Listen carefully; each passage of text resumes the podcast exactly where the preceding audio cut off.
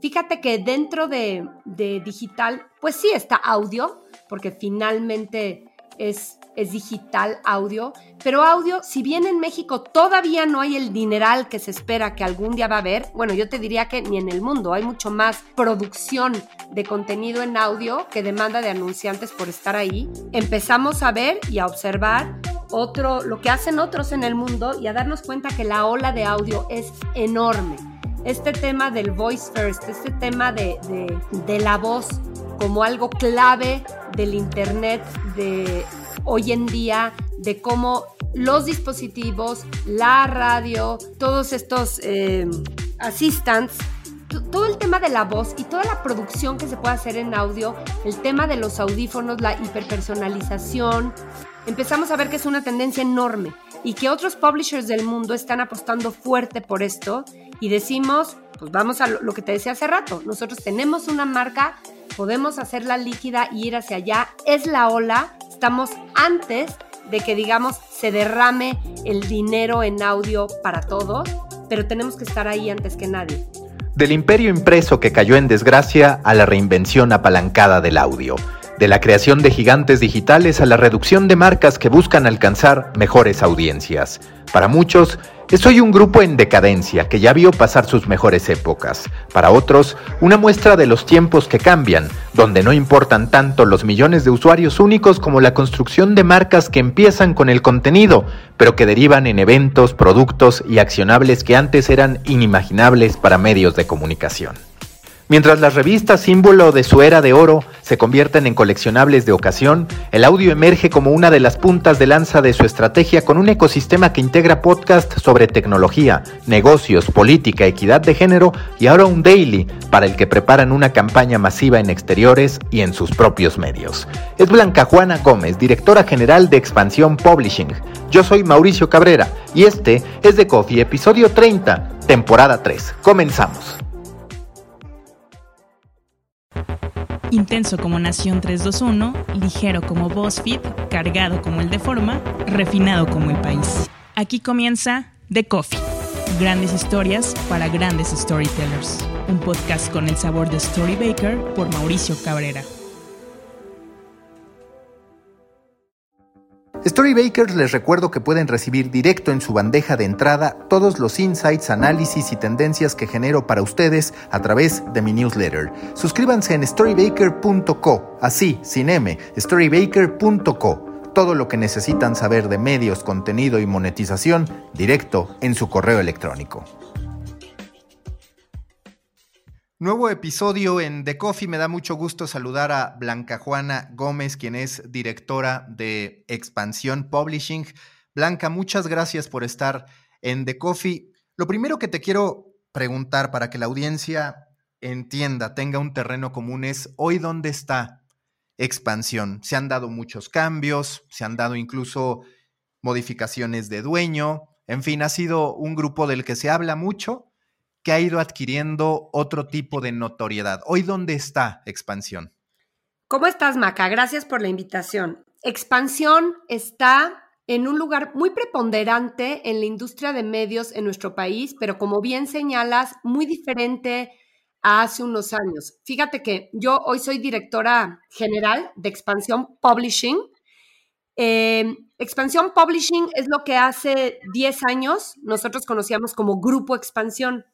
Y hoy Grupo Expansión es una compañía aún más grande que tiene las marcas de contenido que son Expansión, Quién, Aire, que es la que hacemos con Aeroméxico, El, que es este título tan grande de moda, etcétera, pero que ya es no solo marcas de contenido en print y digital y nuevos formatos, sino que además ya es una empresa que tiene una empresa de out of home, una empresa de eventos y una empresa de nuevos formatos en video, de largo formato en video, documentales, series, películas, etc. Para contarte rápidamente, el último dueño de Grupo Expansión es un empresario que tenía una empresa muy grande de las principales jugadoras en México de exteriores, de publicidad en exteriores, este grupo se llamaba 5M2. 5M2 compra Grupo Expansión y entonces Bueno, compra Grupo Expansión, se asocia con una empresa que se llamaba Cinética de Eventos, con otra empresa que es Motor, que es la de video, y eh, toma el nombre más comercial de estas cuatro empresas que tiene, que es Grupo Expansión, le pone a todo el grupo Grupo Expansión y ahora nos llamamos Expansión Publishing, la que anteriormente fue Grupo Expansión, digamos, que es la que dirijo yo, Expansión Home, Expansión Events y Expansión Films. Entonces, ya es parte la división que yo manejo, la empresa que yo manejo de algo más grande y que desde luego puede apalancarse con sus empresas hermanas. Entonces, hoy Expansión es una empresa de medios que influyen, de marcas de contenido con mucho legacy, muy prestigiadas, sobre todo yo te diría Expansión y quién, marcas de negocios, personajes, noticias, pero que además tienen chance de publicitar o promover todo lo que hacemos en, eh, pues gracias a las, a las empresas hermanas que tenemos. Cuando analizas lo que ha ocurrido con Grupo Expansión, hoy Expansión Publishing, hay muchos que aseguran pues que el grupo se ha debilitado, aunque por otro lado tú hablas de todas estas áreas. ¿Te parece que en cierto modo a veces el periodista piensa que se debilita cuando, digamos, ya no puedes apostar por tantas marcas, pero que en realidad lo que ocurre es que hoy ha cambiado el modo de construir esas marcas de contenido porque, pues sí, si hoy nos vamos a la cantidad de medios, podríamos hablar de que expansión es más chico, pero también yo comparo cuando estuve hace años en expansión como parte de medio tiempo y decía, había más marcas, pero había menos posibilidades con todos estos tentáculos de los que tú hablas. Es una muestra de cómo ha tenido que evolucionar la industria, de cómo ha tenido que reacomodarse la industria digital al entender que el modelo de negocio que siempre estaba no funcionaba? Es que creo que lo dices muy bien, es una evolución, es un adaptarse a la demanda de la industria hoy. Eh, así como tú estuviste antes en expansión, yo estuve antes en expansión. Yo habité la casa expansión durante 10 años, hace 10 años. Estuve en cuando, cuando el boom revistero, cuando teníamos las marcas más fuertes de México, cuando era un grupo potentísimo en cuestión de revistas y empezó a nacer digital. Nos vendieron en ese entonces a Time Warner, que era un publisher gigantesco en el mundo, y nacía digital, nacían los medios en Internet. Era otro mundo, Maca. Diez años después yo regreso, ahora hace dos años y, y cacho, a dirigir expansión en una empresa muy diferente, en un ecosistema totalmente distinto. Y si bien tenemos mucho menos marcas, sí dijiste tentáculos y me encanta. Digamos que hoy no nos vivimos como tenemos tantos medios. Les llamamos marcas porque creemos que expansión, siendo la marca número uno de negocios en México, eh, tiene, tiene esa fuerza, el poder distribuir su contenido en la revista que es nuestra, en un sitio web que está hosteado en X lugar, pero también en todas las redes sociales y la que se ponga en tendencia, ahí nos subimos, hoy en audio como formatos nuevos y puede migrar también a televisión, a radio o a donde queramos. El chiste y la visión que hoy tenemos es la de un contenido líquido, muy bien construido, de mucha credibilidad, pero capaz de adaptarse a donde el usuario lo quiera consumir. Entonces, ¿cuál es la fuerza del grupo? El, el poder de tener esas marcas que influyen en México, esas marcas que son top of mind para informarse, que las conocemos también en el mundo. Esas son del grupo, las dos más importantes, Expansión y Quién, que además son mexicanas, y la posibilidad de distribuir ese contenido por todos lados. Y claro, claro que tiene que ver con el modelo de negocio de los medios, y tú lo has, lo has dicho innumerables veces con tus contenidos. Ha cambiado por completo la forma en la que nos informamos, la forma en que nos entretenemos y pues los, los grandes publishers hemos tenido que adaptarnos a esos usos y costumbres de los usuarios y también a la, a la demanda del negocio de nuestros anunciantes. Se, anuncian muy diferente. Las formas de comercializar hoy en día los contenidos es totalmente distinta hasta hace unos años. Entonces, yo te diría que el Grupo Expansión, la verdad es que al revés, estamos en un momento muy fuerte. Tenemos, fíjate, las ventajas en un mercado como México, de ser, por un lado, esta empresa de legacy y marcas con credibilidad y por otro lado, muchos brazos digitales y mucha capacidad de adaptarnos a las nuevas formas de las nuevas audiencias. Entonces, pues un poco es lo mejor de los dos mundos y así lo vivimos y así hacemos nuestras estrategias de negocio. ¿En qué momento tú como directora decides que el audio iba a jugar una parte importante de tu estrategia en estos tiempos? Porque Expansión tenía ya una fortaleza instalada en términos de reputación de marca print y también en digital. En audio y en video podríamos decir que realmente no tenía tanto, más allá de que ya se habían generado algunos esfuerzos. ¿Qué es lo que te lleva a ti y a tu equipo a decir, vamos a construir un ecosistema de audio, de podcast, que sea lo suficientemente sólido y podríamos decir uno de los más avanzados o consistentes, cuando menos en el mercado mexicano y latinoamericano? Eh, pues nos lleva, Maca, poner atención. Eh, si tú ves cómo se comportan los negocios para los publishers, empiezas a ver que print, si bien no va a morir, cada vez tiene menos share y que digital, que bueno, que se granula y se divide en mil formas de comercialización, es lo que crece. Fíjate que dentro de, digital, pues sí está audio, porque finalmente es, es digital audio, pero audio, si bien en México todavía no hay el dineral que se espera que algún día va a haber, bueno, yo te diría que ni en el mundo, hay mucho más producción de contenido en audio que demanda de anunciantes por estar ahí. Empezamos a ver y a observar otro, lo que hacen otros en el mundo y a darnos cuenta que la ola de audio es enorme. Este tema del voice first, este tema de, de, de la voz como algo clave del Internet de hoy en día, de cómo los dispositivos, la radio, todos estos eh, assistants, todo el tema de la voz y toda la producción que se puede hacer en audio, el tema de los audífonos, la hiperpersonalización, empezamos a ver que es una tendencia enorme y que otros publishers del mundo están apostando fuerte por esto y decimos, pues vamos a lo, que te decía hace rato, nosotros tenemos una marca, podemos hacerla líquida y ir hacia allá, es la ola, estamos antes de que digamos se derrame el dinero en audio para todos, pero tenemos que estar ahí antes que nadie. Eh, la verdad es que el encierro nos ayudó el año pasado, teníamos ya una estrategia de podcast planteada, empezamos, no sé, con, con analizar, ah, teníamos hasta 18 productos que analizar con nuestras marcas, lanzamos fuerte cuatro productos, bastante fuerte eh, el año pasado y con eso decidimos iniciar nuestra apuesta como ser el publisher que invierte de una manera intencional, ponerle muchos recursos, un equipo dedicado a cuatro productos el año pasado empezar a comercializarlos, pedir un presupuesto comercial para ello y este año lanzar la gran estrella de podcast, que es el Daily Podcast de Expansión, eh, pues que, que es toda una ambición, precisamente para conectar con las nuevas audiencias, cómo se informan los chavos hoy, cómo se entretienen las nuevas generaciones, se entretienen con estos formatos. Entonces, eh, pues audio sí, es una apuesta fuertísima del grupo, estamos ahí creemos en ella, el consumo de audio crece y crece y crece y también va creciendo el dinero que está puesto ahí.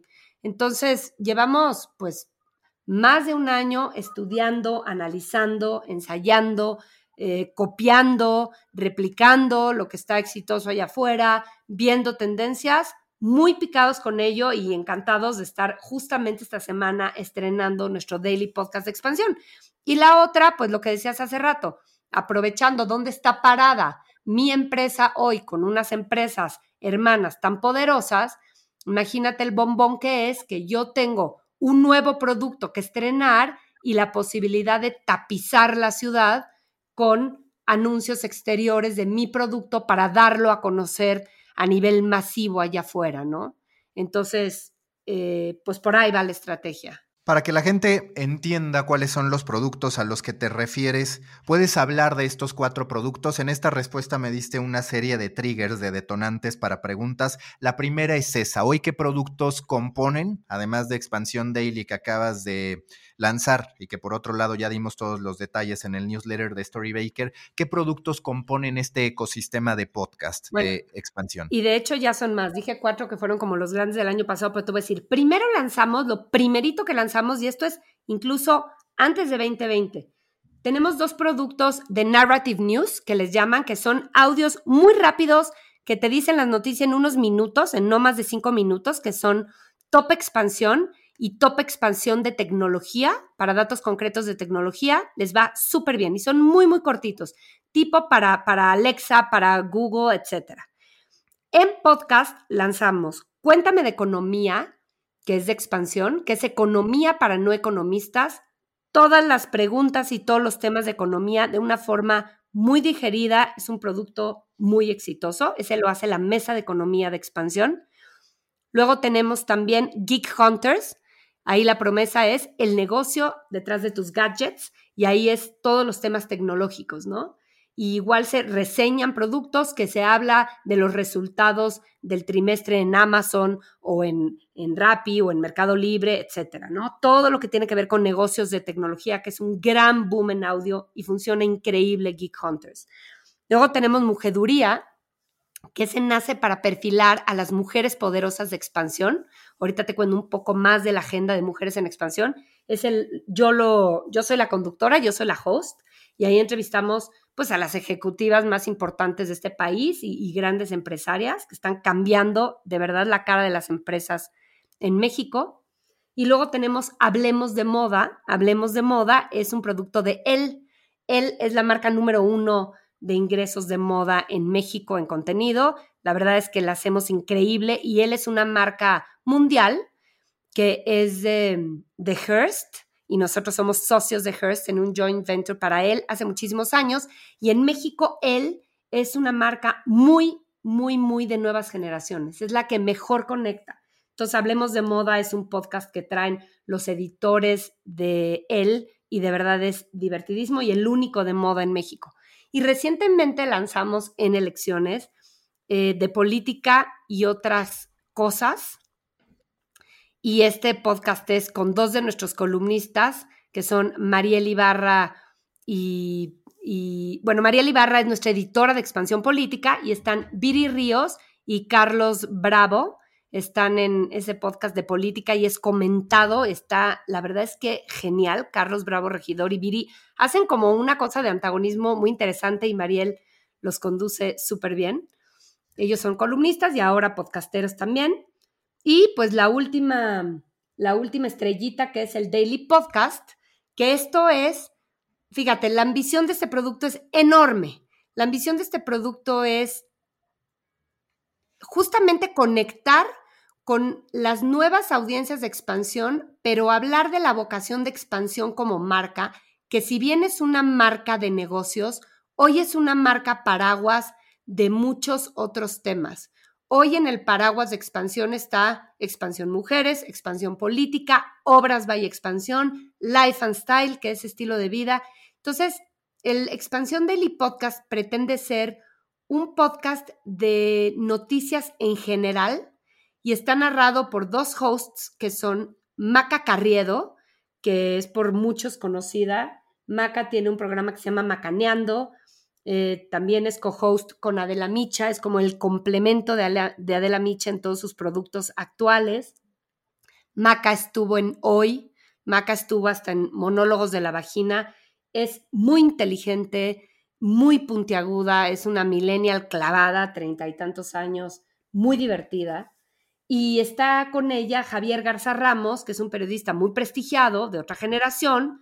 Javier es de mi rodada, casi cincuentones somos este periodista como muy reputado, él es de Torreón, él estuvo muchos años en Reforma, pero Javier también estuvo, o sea, es como muy prestigiado en, el norte. Hoy es, hoy conduce un noticiario Reporte 100 en Imagen Laguna, eh, pero mucho tiempo fue director editorial del Siglo de Torreón, viene muchísimo a México, está conectado con todos los periodistas del Círculo Rojo, este, está en los consejos de todas las organizaciones internacionales de periodistas, este, es conferencista, está con Loret en un espacio en la radio. Entonces Javier tiene este, este periodismo como, como de mucho peso y Maca tiene este tema de conectar con las nuevas audiencias. Entonces ellos dos platican las noticias del día, elegimos entre seis y ocho noticias y en no más de 20, 25 minutos te leen las noticias, pero las comentan y te las cuentan. Entonces, toda esta es nuestra apuesta. Tenemos un par más de podcast por salir en el pipeline, pero hasta ahorita, pues esos productos, entonces no son cuatro, son más, como ves. Oye, te quiero preguntar, ¿hoy ya es un negocio o está en una fase de inversión? Tú y yo nos tenemos confianza y te tengo que decir que siempre que hablo con gente que hace podcast, tanto de medios como productoras, en muchos casos de podcast de ficción y demás, hablan de que rompen récord, que van bien sus audiencias, pero nunca quieren dar específicos y hacen que todo termine pareciendo más un ejercicio de PR o de marketing que de realidad. En ese sentido, y a partir de la confianza y de la apertura que sabes que siempre tenemos, hoy cómo está el proyecto de podcast de grupo eh, bueno, de expansión publishing? Eh, pues yo sí te voy a transparentar, porque creo que es útil para esta conversación, por respeto de la audiencia, y también es útil para la industria. Fíjate que en, ahora que hacíamos la campaña del Daily Podcast, que va a estar allá afuera, le decíamos al chavo que estaba diseñando, yo le pedí, le dije, quiero que esto sea una campaña para nuestro podcast y una campaña para la plataforma de audio en general, porque le hace falta México porque aunque tú y yo hablamos mucho de podcast y, como que los iniciados ya hablamos mucho de podcast, hay mucha gente todavía que no consume podcast y muchos anunciantes todavía decir podcast es no saber exactamente de lo que están hablando. Y creo que todo lo que hagamos por hablar con mucha honestidad de esta nueva plataforma le sirve al crecimiento de la industria que nos sirve a todos. Te voy a contar cómo está yo soy muy agresiva en los presupuestos, entonces definitivamente tengo un presupuesto puesto en podcast. Lo tuve el año pasado, llegamos a él, lo tengo este año, es más fuerte. Eh, claro que ingresamos más dinero por revistas que por podcast. Desde luego, ingresamos más dinero por branded content que por podcast, pero hay un presupuesto al que sí estamos llegando, es una realidad. A nivel negocio, ¿qué te diría yo? Tengo un equipo dedicado a podcast tengo presupuestos de gastos y costos dirigidos a podcast que está cubierto por el presupuesto de ingreso al que estamos llegando y vamos a cubrir. También es cierto que al ser un grupo de medios grande, hay cosas que no me cuestan a mí. Digamos que en el Daily Podcast hay un equipo dedicado, están los hosts, etcétera, pero también todo el equipo de expansión está colaborando en ese Daily Podcast. Y quizá la gente, o sea, si yo lanzara ese Daily Podcast sola, pues tendría más gastos que hoy apalanco con gastos de otros equipos. No sé si me explique. O sea, tengo varios gastos indirectos que comparto. Pero es una realidad, es un negocio y es una realidad, Maca. Y la verdad es que me da muchísima alegría que así lo sea. Y de hecho te voy a decir una cosa, estoy cerrando julio con un alcance mayor, o sea, me estoy pasando el 100% de lo que yo tendría que traer a estas alturas para podcast. Y estoy feliz por ello. ¿Cómo es la comercialización y cómo son los ingresos de podcast hoy en día? Nos encontramos todavía con muchas trabas. Los clientes comparan podcast con radio. Y nos pasa mucho que nos dicen, no, pero a ver, si tú me estás ofreciendo esta audiencia, pues yo entonces si quiero invertir en audio, mejor me voy a radio. Y en radio tengo mucho más audiencia y me sale mucho más barato, ¿no? Si te vas como a costos unitarios. Y estamos todavía en la fase de evangelización. Ya traemos buen dinero en podcast, pero todavía es dinero de anunciantes que están, que tienen para dinero experimental. Sobre todo post pandemia, ¿no? A la gente le está costando trabajo soltar sus presupuestos de marketing, pero cada vez nos dan más. ¿Por qué? Porque quien está haciendo su tarea se está dando cuenta que audio es lo que vamos a consumir. Por ejemplo, este tema de las empresas de audiobooks me impresiona también el boom que hay ahí, ¿no? Este, esta tendencia de leamos, pero ya no leamos leyendo, sino leamos escuchando. Entonces, muchos marqueteros ya están, muchos CMOs están poniendo la atención a audio y, y ya le están invirtiendo. Entonces, aquí, ¿cómo hacemos nosotros? También eso es importante. Yo no le vendo a un anunciante solamente su participación en el podcast yo le vendo su participación en el podcast y eso también lo amplifico en las redes sociales de la marca que es dueña de ese podcast, por ejemplo, ¿no? Y le vendo otros amplificadores. Entonces se hacen paquetes muy interesantes en torno a audio, siendo audio como el ingreso principal. ¿Me expliqué? ¿Contesté tu pregunta? Sí, perfecto. Oye, y lo que te quería preguntar es, hoy podcast del 100% de ingresos de expansión publishing, ¿qué porcentaje dirías que representa? Entendiendo, como dices, que pues cada vez se agotan más estos patrocinios específicos para un solo formato y que muchas veces de hecho de manera natural los podcasts derivan, como lo tienes planeado con el Daily de Expansión y con otros que ya haces, hacia contenido en redes sociales. Pues mira, esa no te la puedo contestar y además porque tampoco la tengo muy clara. Los, eh, los ingresos de expansión tenemos muchos, muchos building blocks, o sea, son como muchas entradas, te digo que todo lo paqueteamos Hoy los medios, esa es otra cosa muy diferente al pasado, ¿no? Hoy los medios se venden como un gran paquete de cosas, pero pues yo te diría que no sé si estaremos como entre un veintitantos por ciento. Por ahí van los nuevos formatos ya en los ingresos, quizá. Oye, y hablando del total de personas que te escuchan, ¿de qué tamaño es la audiencia de los podcasts de expansión? Híjole, Maca.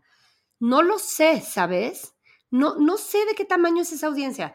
Ahí te va, otro gran reto. Este, la forma de medir podcast es otro gran reto para los mismos anunciantes. No, no existen estos, estos scores, digamos, que son como la gran métrica de la, del ingreso digital todavía en podcast. La forma de medir la audiencia de podcast es mucha. Hay quien mide plays, hay quien mide listeners, hay quien mide seguidores, hay quien mide el ranking que ocupan en Spotify y en Apple, siendo como los, los principales este, distribuidores de podcast. Lo que sí te puedo decir es que tenemos, eh, nosotros nos hemos puesto y seguimos en esa discusión, ¿no? ¿Qué métricas, qué KPIs nos vamos a poner? Lo que, lo que sí tenemos es eh, promedios mensuales, lo que sí tenemos es estar en el top chart de Spotify y de Apple Podcast, estar en los top 25 de cada uno de la categoría. Tú sabrás más, Maca, pero tenemos creo que 5000 podcasts en español. Hoy día muchos nacen y mueren y se van quedando. Entonces, no lo sé. Y además, ¿sabes qué? ¿Qué es lo interesante de podcast? Que el día que lanzas, nosotros tenemos un día frecuente, o sea, para lanzar cada producto, ¿no? Como para ir acostumbrando al usuario a una programación. Los miércoles sale mujeduría, los jueves sale política y otros datos, los que creo que hace ratito dije y otras cosas, siempre me hago bolas, en fin, ¿no? Este, cada día de la semana sale uno, daily podcast van a ser diario, va a salir diario en la mañana. Entonces vas acostumbrando al usuario, pero entonces tú tienes un pico de audiencia en el momento que sale, pero luego hay temas que se quedan, es la bendición del podcast, es que tú puedes regresar on demand al podcast todas las veces que quieras y lo puedes escuchar. Y por ejemplo, me pasa Mujeduría, que es donde, como que donde estoy más yo siguiendo a la audiencia.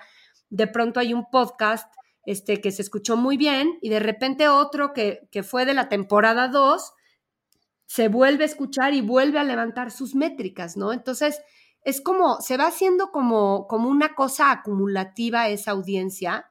Este, entonces, pues no sé, todavía, sí, si bien sigue siendo chica con respecto a radio, como, como nos dicen algunos anunciantes, cada vez están más posicionados, están definitivamente en el top 20 de su categoría. Este, y pues, pues bien, creciendo. Un punto, un punto importante ahora del que yo hablo mucho es este cambio en la relación entre el periodista entendido cada vez más como un creador de contenidos, entre el periodista y por supuesto todos los que forman parte del proceso de producción de formatos como este y los medios de comunicación.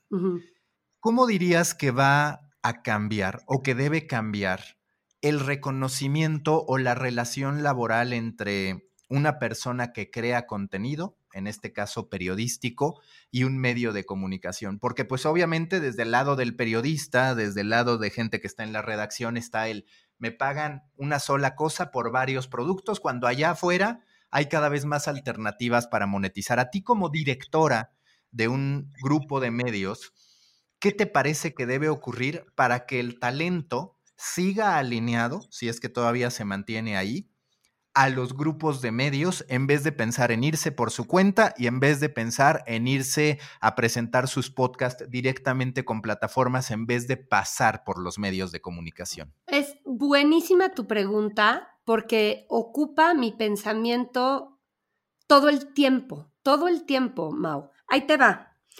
Creo que hay que ponerle atención a las tendencias. Creo que no hay que ser soberbios y necios y no decir, pues yo soy expansión y soy más que cualquier creador de contenido independiente. Al revés, yo lo que pienso es, yo soy expansión y yo juego con mucha fuerza por ser expansión. O sea, 50 años de credibilidad no, no son fáciles de hacerse, pues. Entonces, sí soy expansión y sí tengo un poder como marca, pero también tengo que poner atención a lo que pasa, que hoy lo que pasa es que los influencers o los periodistas independientes o creadores de contenido, como les queramos decir, tienen una fuerza y una capacidad de conectar que no tienen los medios tradicionales. Mi postura, la que quiero ver, pero de verdad, la que creo, es que si ambos juegan, es un combo ganador. ¿Por qué nosotros no tener en este daily podcast, por ejemplo, a cualquier miembro de la redacción, que lo tenemos en otros de nuestros productos, como ya te conté, ¿no? Los chavos de la mesa de economía hacen cuéntame de economía y de hecho han cambiado los hosts y no importa. Digamos que el producto es la estrella, es cuéntame de economía por expansión. Pero en el daily podcast vas a ver tú la campaña que vas a ver allá afuera en la ciudad. Es tan importante daily podcast como Maca Carriedo y Javier Garza. ¿Por qué? Porque estamos apostándole a, ambos talentos, al talento de la marca en sí y su capacidad de convocar y de, de, generar credibilidad y al talento también de conexión que puede tener Maca, por ejemplo, con las nuevas audiencias. Hay quien dice, es un riesgo porque vas a ser famosísima Maca y entonces se va a ir por su cuenta. Claro que es un riesgo. Prefiero asumir un riesgo y prefiero jugar con las tendencias que hay y poner atención a lo que me dice el mercado. Eh, creo que hay maneras de trabajarlo. Hay que tener a Maca con la camiseta puesta, con un buen contrato con nosotros y al mismo tiempo hay que proveerla de la fuerza que le da la marca. Por decir, volvemos a Maca, si Maca lanzara su podcast sola, seguramente sería muy exitosa. No tendría la campaña de, varios cientos de millones, y no es exageración esto, una campaña comercial de varios cientos de millones que va a poner expansión atrás de este producto. Expansión te da muchas cosas, te da el legacy de la marca, te da la posibilidad de la difusión, te valida, te endorsea, ¿me explicó? Y, y, ya no, no voy a spoilear ahorita otros nuevos productos que estamos creando con otros creadores de contenido que ya son rockstars en sí mismos ya, ya te contaré en su momento, otros en video, por ejemplo, porque son chavos que claro que dicen, híjole, apellidarme yo expansión, pues me suma. ¿Cuánto tiempo pueden durar estas alianzas? No lo sé, pero yo te diría que ese riesgo siempre ha existido y, y sobre todo en, eh, a lo mejor no en otros países, pero en México, por decir, la gente escucha a Carmen Aristegui, no escucha a Radio Centro o a la W o a MBS, escucha a Carmen Aristegui y cualquier grupo de medios que contrate a una estrella tamaño Carmen Aristegui tiene ese riesgo. Entonces, a mí me quita el sueño. Yo siempre estoy pensando cómo hacer la fórmula ganadora en la que ambos ganen. Y creo que pues es un baile, ¿no? Es un baile donde a veces da un paso uno y luego otro da el paso para atrás y la marca lo da y, y hay que jugar con eso. Yo soy muy amiga de las alianzas, Mau, no solo con creadores de contenido independientes, soy independientes, soy amiga también de las alianzas con, con otros partners que son incluso medios que aparentemente serían competencia. Yo prefiero este, verme como aliado y ver que sumemos. Si las audiencias ganan, te lo juro que vas a acabar ganando tú. Y aparte obviamente está este otro lado, ¿no? Donde tienes que mantener motivado a tu equipo, el que está en el día a día, porque también es fácil que desde esa perspectiva digas, oye, a mí me están dando, no digo por fuerza que sea tu caso, pero en términos generales de la industria de medios de comunicación, a mí me están dando este trato y por el otro lado se están cerrando este tipo de acuerdos con colaboradores externos que manejan presupuestos más altos de lo que puede percibir muchas veces cualquiera de las personas dentro de la organización. Es decir, ese es otro de los desafíos que tú tienes. Absolutamente es un desafío y también hay que pensar que hay todo tipo de perfiles, ¿eh? Hay quien es muy de cámara o de micrófono y hay quien no. Hay quien le gusta ser periodista más, este, más backstage, no sé cómo decirlo, y que no está para ser celebridad, porque cualquiera de estos creadores de contenido tal tiene que invertir un chorro en su imagen, en su posicionamiento, en sus redes sociales y pareciera que está como muy fácil irse por su cuenta. Irse por su cuenta, pues tiene ese riesgo de irse por su cuenta. Para bien y para mal, hay a quien les ha funcionado y hemos visto casos de éxito increíbles y hay a quien no, porque nunca le va a funcionar porque no es su perfil o porque no es su timing para que le funcione. Ahora, de verdad, te lo digo súper honestamente, tú no creas que yo tengo, tengo trauma de que expansión sirva. Tengo muchos años en expansión, en esta etapa y también en la anterior, y hay mucha gente que hoy son estrellas independientes que nacieron de expansión. Y en vez de decir, híjole, se comieron expansión, al revés, yo creo que a mí honestamente me encanta, me encanta decir que, que, expansión sea semillero de talentos que luego se independicen y me permite seguirlo siendo. Y si tú encuentras un modelo de negocio exitoso donde expansión como marca siga siendo rentable y creciendo, siendo semillero, pues adelante, seamos semillero y seamos depositario de talentos y otra vez, pongamos atención a lo que hay que responder como medio hoy en día. Eso me parece lo más inteligente. Ahora te quiero preguntar, ¿qué tan funcional es? Porque ahorita hablabas de eso y yo también lo apunto como una de las fortalezas de expansión, una que muchas veces no tomamos en cuenta cuando decimos es que ahora tienen menos marcas en digital y demás, pero ¿qué tan efectiva es la publicidad out of home? En lo particular, en este caso, en el de los podcasts, digamos, seguro que has invertido tanto en medios propios como a través de estos espectaculares y demás. ¿Qué me puedes decir de la utilidad del out of home? Para impulsar el posicionamiento de este tipo de formatos, del podcast en lo particular? Pues mira, te voy a contestar eso cuando la campaña se lance, que eso sucede la semana que entra, y tenga yo resultados concretos. Sigue siendo una apuesta, porque no hay un producto así hoy en publicidad exterior. Pero de publicidad exterior y su efectividad te puedo decir muchísimo. Más fíjate que tenemos publicidad exterior, pero llamamos nosotros outdoors e indoors, porque también Expansión es dueño de la publicidad de todos los centros comerciales de Sordo Madaleno, de todos los espacios de Azur, entonces es publicidad exterior, pero digamos en, espacios más contenidos. La eficacia del out of home es enorme y te habla de, de eficacia que, por ejemplo, Amazon o Netflix o Google, que tú dirías que tendrían que tener su marketing totalmente concentrado en digital y en conversión y en este tipo de cosas, usan muchísimo publicidad exterior y invierten mucho dinero en ello, porque la publicidad exterior creo que difícilmente la puedes sustituir por algo. Tiene que ver con awareness. Hoy está, y lo hemos comentado tú y yo, el cuestionamiento de los códigos de barras, ¿no? Que a tanto nos acostumbraron a ellos en pandemia, la posibilidad de también poner en un espectacular o en un anuncio de un centro comercial una, un código de barras. Entonces, incluso puedes llevar rápidamente, no solo tener el awareness, sino linkear inmediatamente con el producto a nivel digital. Entonces, nosotros le apostamos muchísimo, te digo, la efectividad te la diré cuando ya tenga los primeros resultados, en unos meses más podemos platicar, pero parece ser como un no-brainer, parece ser posiciona en la mente de la gente. Imagínate, tú vas en el coche, podcast se escucha cuando haces ejercicio y en el coche, sobre todo, ¿no? Bueno, eso, eso dicen los estudios. Entonces, pues imagínate ir en el coche y ver por todos lados Expansión Daily Podcast y que se te ocurra la idea de, en vez de sintonizar el radio, escuchar el podcast y que te empiece a gustar el producto, ¿no? O si es, no sé, tenerlo en la mente. Yo creo que va a funcionar, ya te diré bien, bien. Hombre, he tenido ya para mis otros productos, para mujeduría, para cuéntame de economía y tal, he tenido out of home, he tenido revistas, he tenido digital. Eh, pero bueno, la, gran campaña, que de hecho es multimedios, también Daily Podcast va a tener radio, va a tener televisión, va a tener un poco de todo. Entonces ya te diré cuál nos funcionó mejor.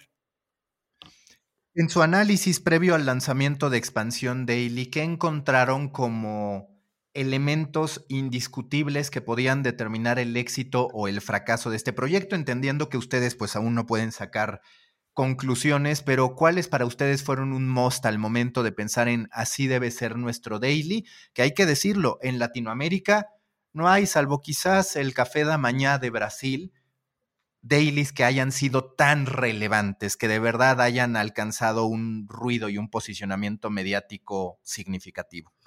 Pues mira, número uno, claro que estar apalancados de este gran músculo de promoción es uno de ellos. Otro es las grandes marcas de noticias están invirtiendo en podcast, también están ya teniendo sus apuestas, eh, lo vemos pues con la gran mayoría. Generalmente son formatos que suenan mucho a radio. Eso es todo un tema y todo un reto. ¿Cómo vamos a hacer que esto no suene a cualquier estación de radio que me puede dar las noticias del día? El tiempo es uno, es un periodo corto, la selección de noticias, la curaduría de qué noticias eliges es otro, los hosts, definitivamente no sabes cuántos castings hicimos eh, para lograr esta dupla de eh, complemento entre los hosts, la edad, el estilo de ellos, el que sean hombre y mujer, etcétera. El cómo abordan la información. Este es un podcast que te platica las noticias. Hay quien te da las noticias, hay quien te explica las noticias. Yo te diría que aquí te platican las noticias y quedas suficientemente informado, pero además te entretienes. O sea, no, no, no es, es como información sin dolor realmente te ríes, te entretienes, está bien, sin tampoco irnos a esta, este lenguaje que se puso un poco de moda en algún momento de que ya somos casi periodistas payasos, este, diciendo groserías o siendo demasiado irreverentes. No va por ahí.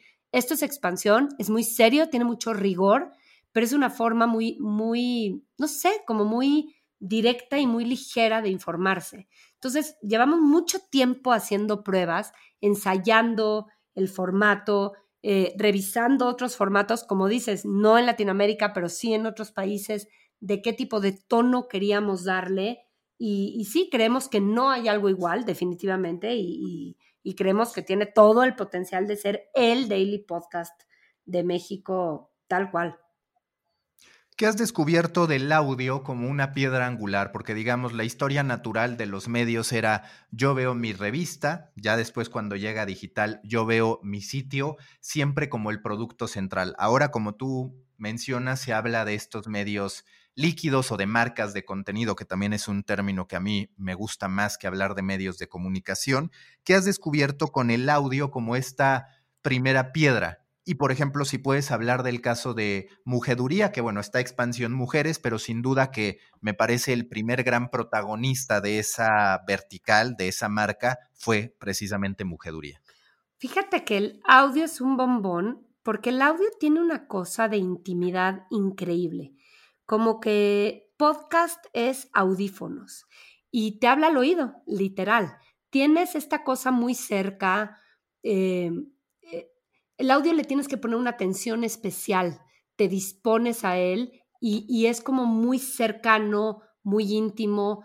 Eh, la cosa platicada que implica el podcast hace que también te sientas parte de. Hoy en día también los comerciales que no están, no sé, no, no son comerciales duros, invasivos, este, también lo hacen como más cercano y más tuyo. Este, yo con mujeduría, no, no sabes lo que he aprendido por eso, porque se presta a conversaciones. Ahorita me da risa que tú me dices, con la confianza que nos tenemos, pues sí, pero esto nos la tenemos tú y yo, sin embargo lo puede oír muchísima gente, pero hay algo en cómo se graba, desde cómo se graba el podcast, que, que se siente de verdad una conversación íntima, no sé si coincides, y, y surgen temas que no surgen en otros formatos, nunca me siento entrevistada cuando yo doy entrevistas para podcast, porque como que no son entrevistas, son conversaciones. Em, en Mujeduría he tenido, no sé, vamos en casi 70 episodios o no sé cuántos ya, y he tenido unos mujerones, Maca, impresionantes. O sea, unas mujeres de verdad muy, muy exitosas, tremendamente ocupadas, dirigiendo empresas importantísimas en este país, con unas conversaciones tan humanas, y tan personales que creo que es una de, los, de las grandes bondades del audio. El podcast se te queda. Lo que escuchaste en, en podcast lo haces tuyo y lo comentas de otra forma y lo compartes de otra forma, como, como más atesorado. Se parece más también, fíjatelo, yo te diría ni siquiera revistas, a los libros. Cuando las cosas tú las lees en un libro, ese ritmo o esa, esa cercanía que te da el estar tomando un libro entre las manos y el ritmo de lectura y la disposición que tienes, yo digo que te entra diferente a cómo te entran otras informaciones. Y el podcast se parece un poco, tiene otro ritmo, otra cercanía.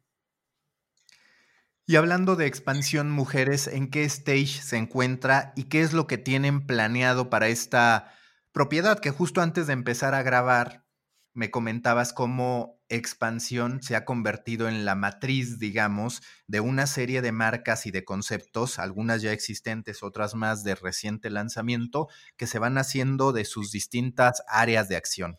Sí, es que, es que ya expansión, te digo, es, es paraguas de marcas o de verticales, pero, pero muy, muy, muy sólidas que casi tienen vida propia. Una es expansión política, que fue impresionante su performance ahora en elecciones eh, y otra es Expansión Mujeres. Te cuento de Expansión Mujeres. Dentro de, la agenda de contenido de expansión, que como tú sabes, pues es muy seria, nos ponemos cada año a ver cuáles van a ser las temáticas donde expansión se quiere hacer un experto, ¿no? En cuestión de periodismo de negocios. Y a principios de este año, bueno, desde, desde la planeación estratégica del año pasado, dijimos, una de ellas es mujeres. Y no es solo para subirnos al trendeo tremendo y súper poderoso y aplaudible que es el feminismo y la ola que ha agarrado, sino con una verdadera agenda de negocios.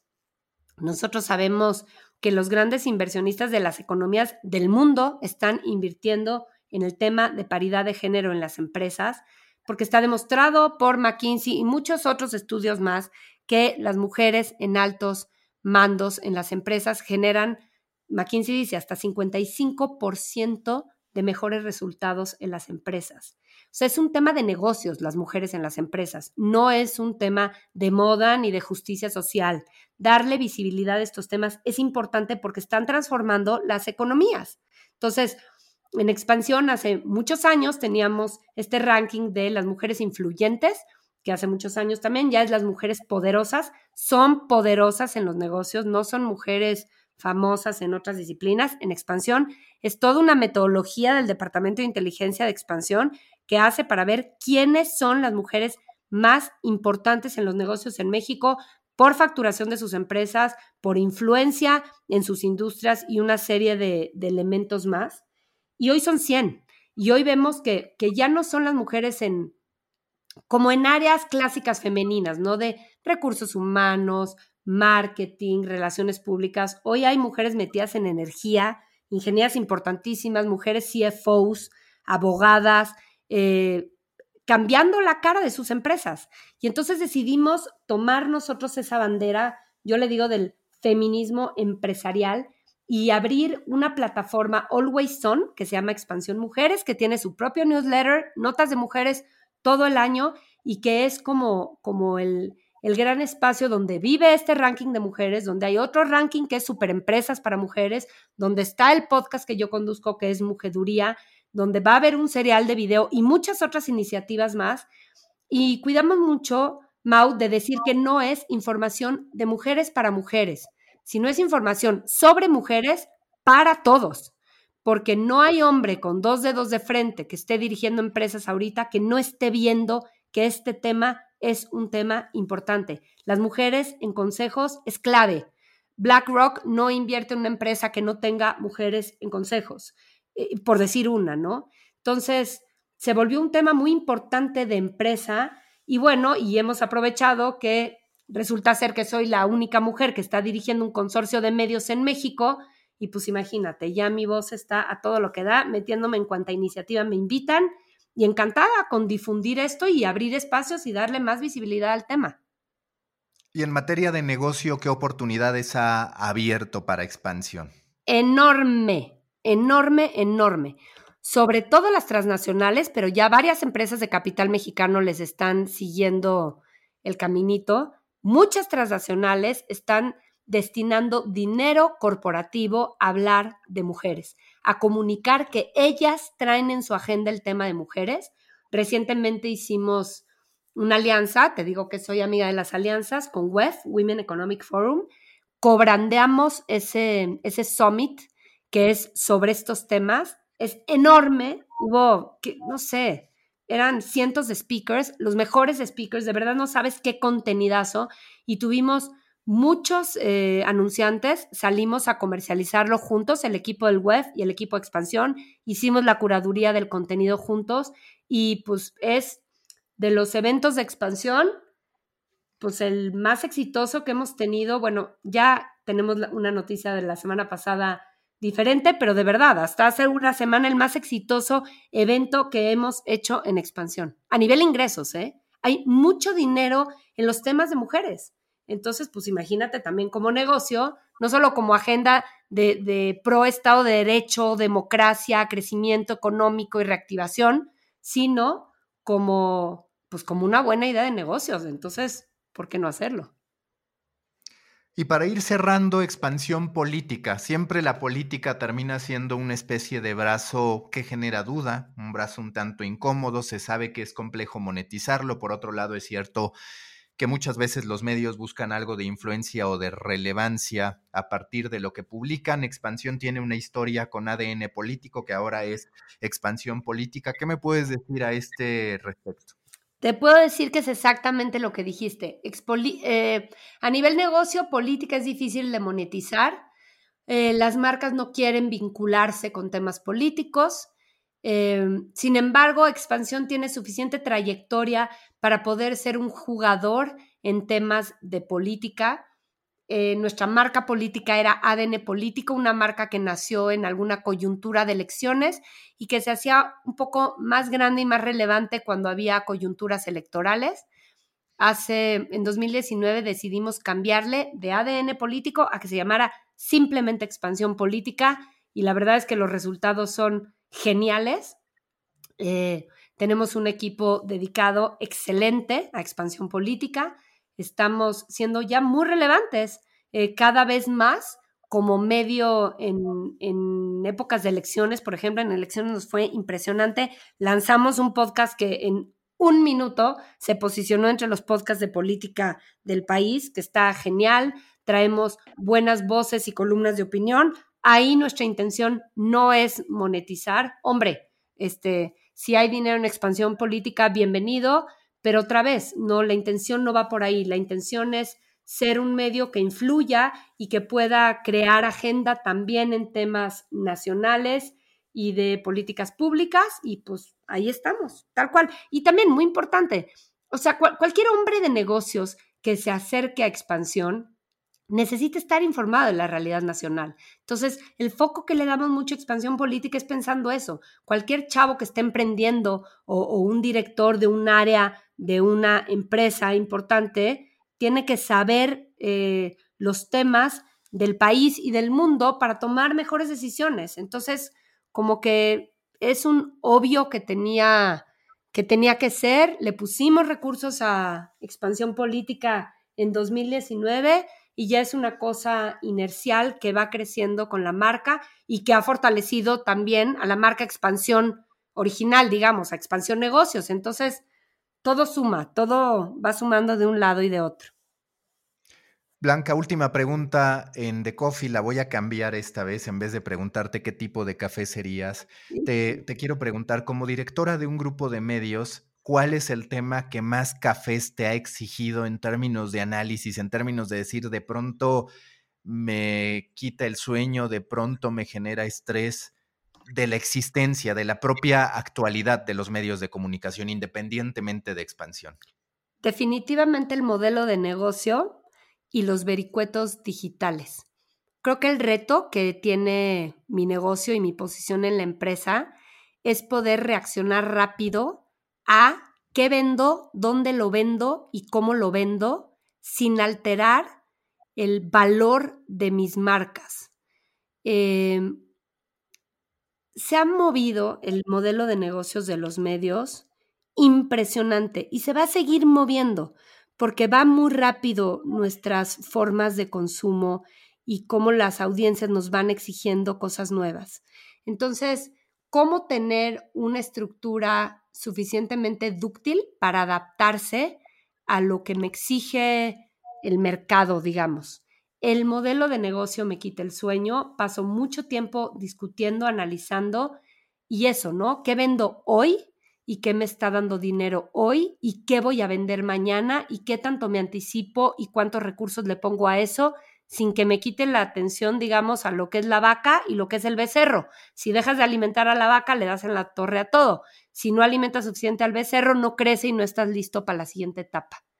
Entonces, esos son los cafés que consumo, los cafés en los que platico con otros colegas como tú, y ese es el motivo de mi obsesión y mi estudio y mi intuición y mi poner atención. Blanca, muchas gracias y mucha suerte con todo lo que venga de expansión. Seguro que podremos ir contando la historia de lo que vayan logrando. Mil gracias a ti, suerte también para ti. Busca la próxima semana un nuevo episodio cargado de emprendimiento, endulzado con grandes historias y narrado por grandes storytellers. Suscríbete a The Coffee, un podcast de storytellers para storytellers, un producto de Storybaker por Mauricio Cabrera.